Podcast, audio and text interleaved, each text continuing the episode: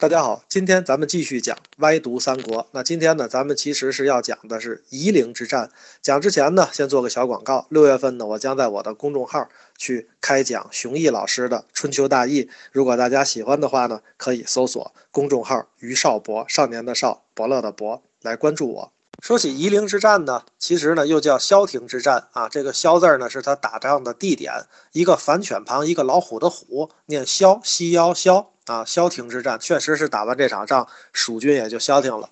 啊，那么因为呢，萧亭之战呢，咱们也说夷陵之战吧，惨败之后呢，蜀军呢其实是继关羽丢失荆州以后，又一次实力的大损。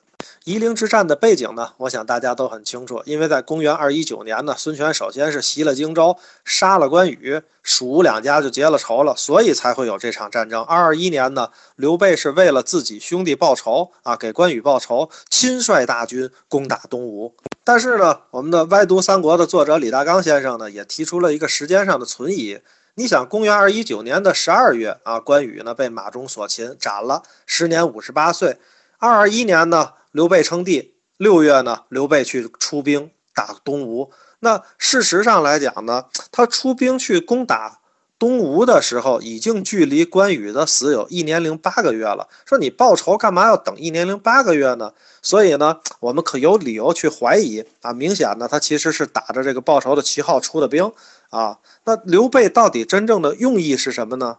那我们呢就说一个猜测啊，这个猜测呢就是说，在三国鼎立的格局里面，其实哪一方也很难直接吞掉另一方。那在这种情况下呢，想打破制衡呢，就是刘备必须得联合东吴一块儿啊，咱们不行就把那个先称帝的曹丕先给他灭了。当时的刘备呢已经六十一岁了，其实呢他是知道自己有生之年机会不太多了啊，他很愿意赌一把，赌什么呢？赌他在这个生死局中的每一个角色。都能按照自己的想的剧本去发展。事实上呢，刘备打东吴很有可能是假打啊，咱俩商量好了，我假打你啊。这样的话呢，你就能在曹丕的眼皮底下完成集结和这个军队的调动。这样咱俩胜负未分的时候呢，那个曹丕也不会出兵。所以呢，我来进攻，你来退守。那咱俩打到一个点，比如荆州的时候，咱俩合军一块儿往上把曹丕就给灭了。那事实上来讲呢，刘备会不会有这样的一个想法？虽然呢，这只是一个猜测啊，但是呢，我们确实可以看到啊，你说刘备出征这么大的事儿，那为什么不带着魏延啊，不带着马超啊？那个赵云就是一个压粮的，所以呢，其实他确实是在给孙权释放一个强烈的信号。当然，这也是我们的猜测啊。那我来强攻，你来配合，暗示呢，终归是暗示，他没明说嘛。对吧？所以孙权呢还要来探探刘备的底细，派诸葛瑾过来了一趟啊，跟刘备议和。但事实上来讲呢，这一趟也充分说明了孙权呢也是不信任刘备，小心眼嘛，对吧？一方面呢害怕刘备啊跟当年对刘璋似的一样对自己啊，另外呢也担心刘备跟自己一旦呢联手打败曹丕以后呢，反过来还真自己就不是刘备的对手。说起来呢，这种想法很像那个刘备在华容道啊，为什么把曹操放走了？你想不把曹操放走，当时把曹操弄死了，那下一个倒霉就是自己啊，对吧？刘备就把曹操放走了。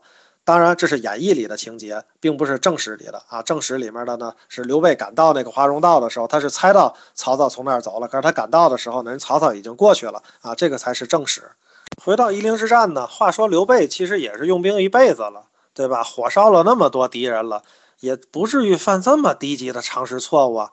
把七百里的连营都放在树林里，对吧？但是错呢，可能就是错在刘备这次太自信了，对吧？觉得孙权可能就会按照自己的剧本来啊！当然，事实上你要说刘备吧，也有可能自己真的就是一颗红心，两手准备啊！说白了呢，一般是打曹丕啊，有可能呢要真成了呢，先灭了东吴也行啊！所以呢，这个刘备跟孙权两个人呢，也是各怀鬼胎。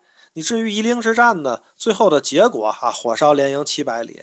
但是呢，咱们今天回想起来，你知道东吴那边到底是哪个小卒，对吧？在林中烧烤就引发了一场山火，对吧？还是哪个闪电引起了自燃？反正呢，这个两军之间啊，这一场火就引发了很大的思想变化。刘备这边就乱了啊，东吴那边呢就掩杀过去。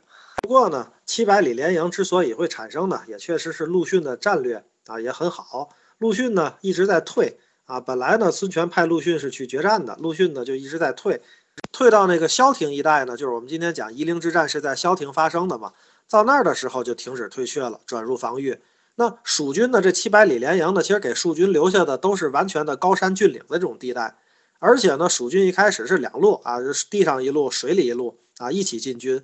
但是呢，走着走着呢，就被陆逊的这个防线呢就遏制住了。尤其到了夏天呢，这个实在是太酷热难当了。这个水军呢就弃船上岸了，也在这个林子里扎寨。而且林子里确实凉快嘛。在陆逊这样的大神级的人物面前呢，你敢这么扎寨，对吧？那有便宜肯定是要占的嘛，对吧？陆逊马上就采取反击，那蜀军呢溃不成军啊！这连火烧啊带劫营，大概呢有四十多座营都被陆逊给端了。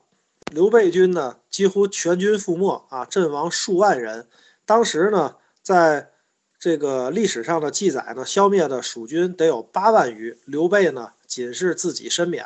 所以呢，这里还有一点要澄清的，就是刘备据说调动了七十五万人马去伐吴，这个是不可能的，哪有那么多人？当时所有的这个蜀汉的这个军力全部都调过来，也没七十万。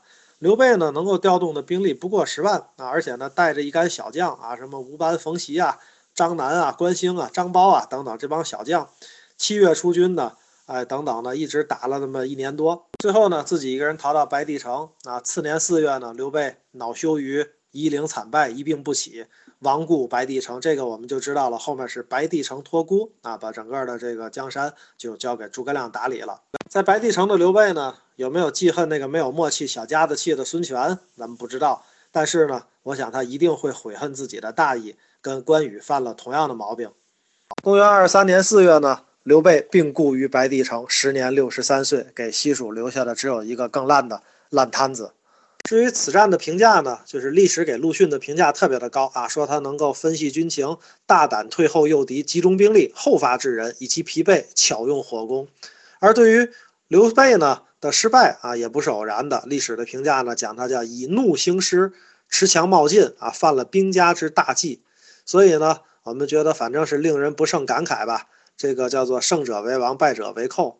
不论如何呢，夷陵之战还是非常的精彩啊！它的过程呢，绝不输于前期的官渡之战和中期的赤壁之战。三国时期啊，三次大规模的会战就都在这里了。好了，今天呢，我们的歪读三国就讲到这里。我们开了一个小小的脑洞啊，我们刘备呢，是不是降公，想和孙权会合，共同去灭曹魏啊？当然，这只是我们的歪读三国的李大刚先生的一个猜想啊，希望大家喜欢。今天呢，我们就讲到这里。喜欢歪读三国的朋友呢，可以关注大刚先生的公众号，叫歪读三国。喜欢呢，我陪大家一起读书的朋友们，可以关注我的公众号，叫于少博，少年的少，伯乐的伯。定期我在这里陪大家一起读书。